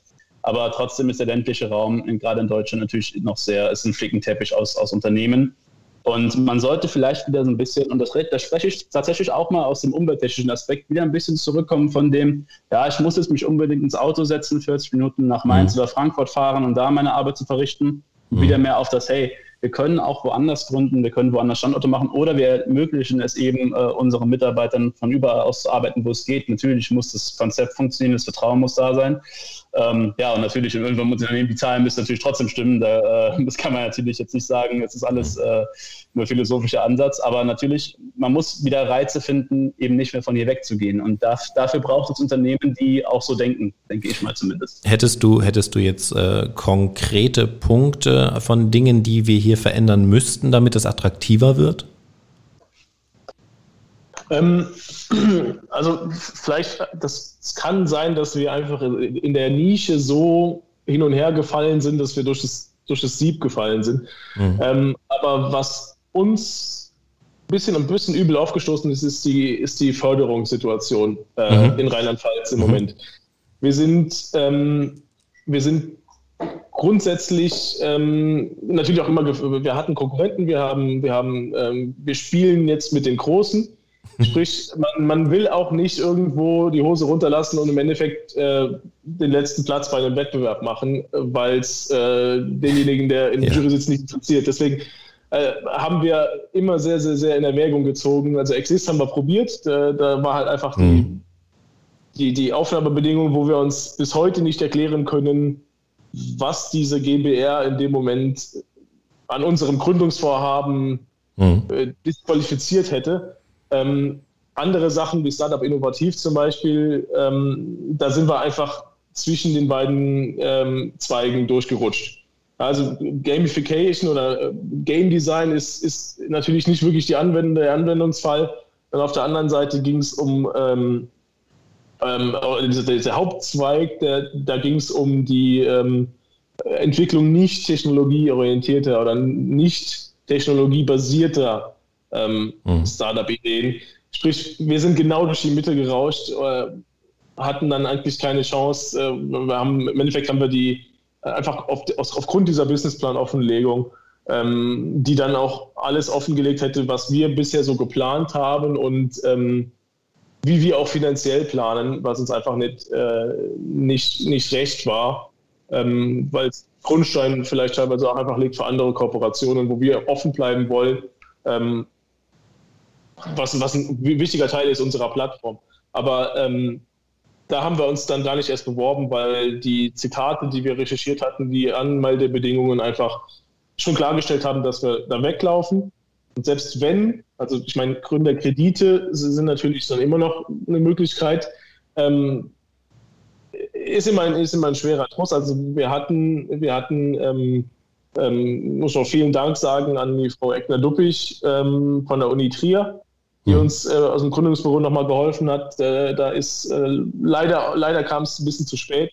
Wir sind leider ein bisschen angeeckt vorher, ähm, einfach zu spät beraten worden und noch ein bisschen träge das Ganze gewesen. Ähm, aber da ist, da ist uns dann geholfen worden und da hat sich jemand um uns gekümmert. Da war jetzt mit Exist, war es zu spät. Mhm. Ähm, es hat aber innovativ, wie gesagt, da konnte dann das Gründungsbüro Trier auch nichts für. Das ist, ist halt einfach vom Design her ähm, für unsere Branche nicht so, nicht so ordentlich gewesen. Wobei wir auch bei Exist oder wenn man generell in die Förderungen schaut, ich verstehe den Punkt. Ähm, klar, natürlich, da sind Autos ausgenommen, weil damit kriegt man eine Fördersumme schnell voll.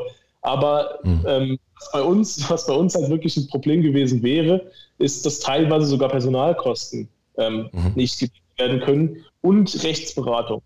Und das sind unsere zwei größten Kostensäulen mit dem, mit dem Fokus auf Datenschutz und mit dem, mit dem, mit dem ähm, extra Mitarbeiter. Das sind, das, sind, das sind wirklich konkrete Probleme, die diese Förderungsprogramme auch nochmal überdenken sollten. Mhm. Auch wenn sie wahrscheinlich, oder vielleicht hört ja jemand zu, vielleicht werden wir gehört, ähm, auch, auch an den Stellen. Ähm, ja, die behördliche, behördliche Seite kann der Christoph vielleicht noch mal mit ansprechen ja. gleich, aber ja, dass man, dass man uns zuhört, das ist ja, das ist ja das Ziel von diesem Podcast. Das wollen wir ja erreichen. Ähm, Christoph, du wolltest noch was ergänzen, behördliche Seite. Ach nee, ich glaube, das nee. habe ich schon genug gesagt. Also was mich, was mich noch interessieren würde, äh, als Veranstalter ist das ja so mein, mein Bereich, wie äh, seht ihr die Vernetzung innerhalb der Gründerszene regional? Ähm, so dürftig. Also wir haben, oder beziehungsweise vielleicht nehmen wir uns das einfach mal raus, wir haben jetzt hier aus der regionalen Gründerszene eher wenige Kontakte. Mhm. Tatsächlich pflegen wir aber auch tatsächlich die Kontakte eher ähm, ja, branchenbasierend, auch mit jüngeren Unternehmen. Äh, die sind hier, wie eben schon gesagt, einfach leider noch nicht in Klammern. Äh, natürlich sind wir da auch offen für weitere interessante Kooperationen, haben wir auch schon gesagt, mhm. und auch für die Vernetzung. Wir hören uns natürlich auch branchenübergreifend gerne andere ähm, Stories an, lernen gerne andere Gründer kennen, um einfach ein bisschen die Erfahrung ähm, natürlich austauschen zu können. Äh, aber momentan haben wir es halt eher so gehalten, dass wir uns unser Netzwerk jetzt erstmal auf denen aufbauen, wo wir auch selber einen Know-how-Benefit von haben natürlich, ähm, aber sind da, wie gesagt, offen, um das Ganze auch in die anderen Branchen zu erweitern. Mhm.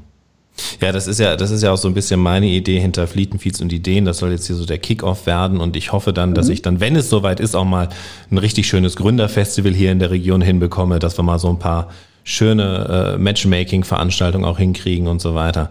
Ähm, das da mal, wir dabei.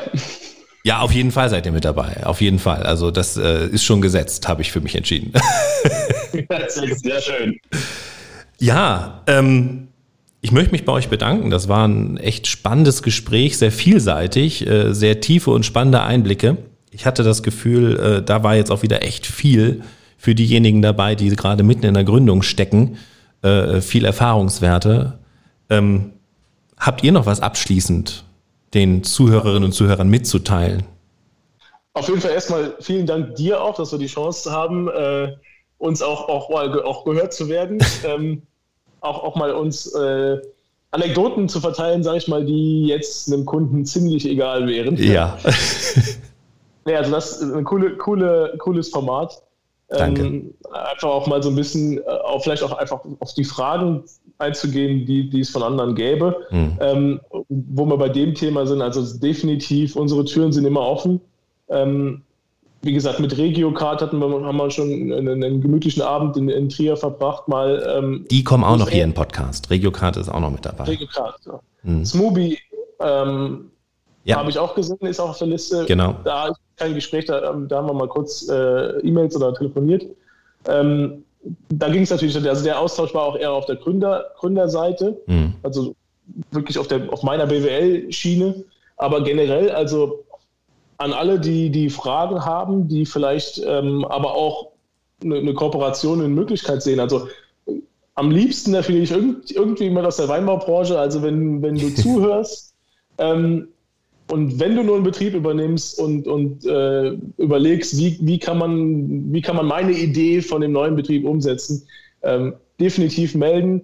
Wenn du vielleicht eine Idee hast, wie du ähm, Technologie, die du gebaut hast oder, oder, oder die du erträumt hast, in den Weinbau überführen kannst oder wirklich den Weinbau weiterbringen kannst. Wir sind, äh, wir sind immer froh zu hören. Wir sind, unser Plattformmodell baut darauf, offen zu sein. Und äh, Christoph, Christoph grinst schon wieder.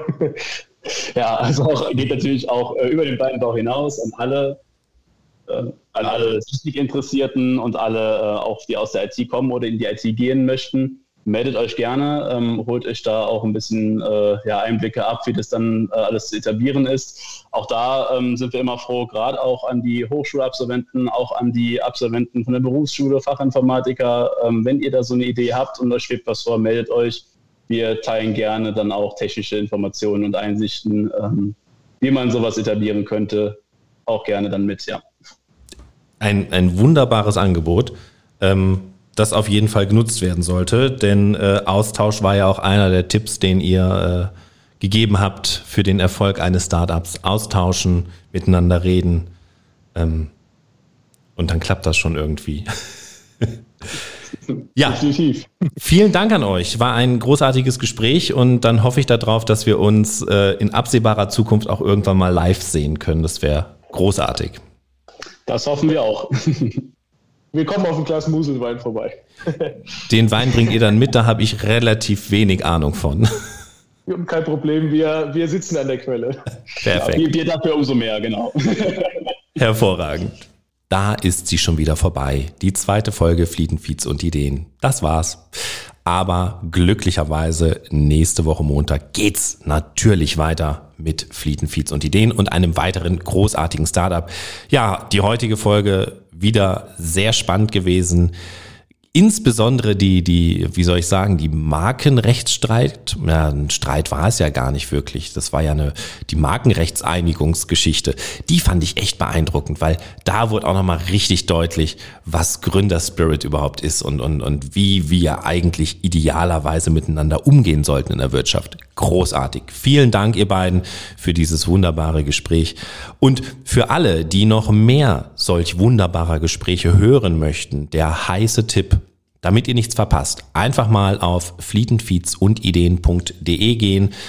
Alles zusammen, ein Wort, keine Sonderzeichen, keine Bindestriche. Ich wiederhole mich, ich weiß, aber das ist wichtig.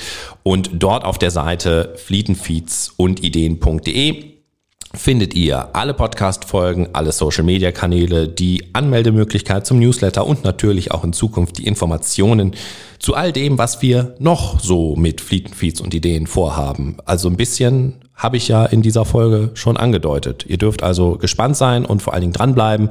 Und ähm, ja, bis dahin, also bis nächste Woche Montag, wünsche ich euch wieder erfolgreiches Gründen. Flieten, Feeds und Ideen.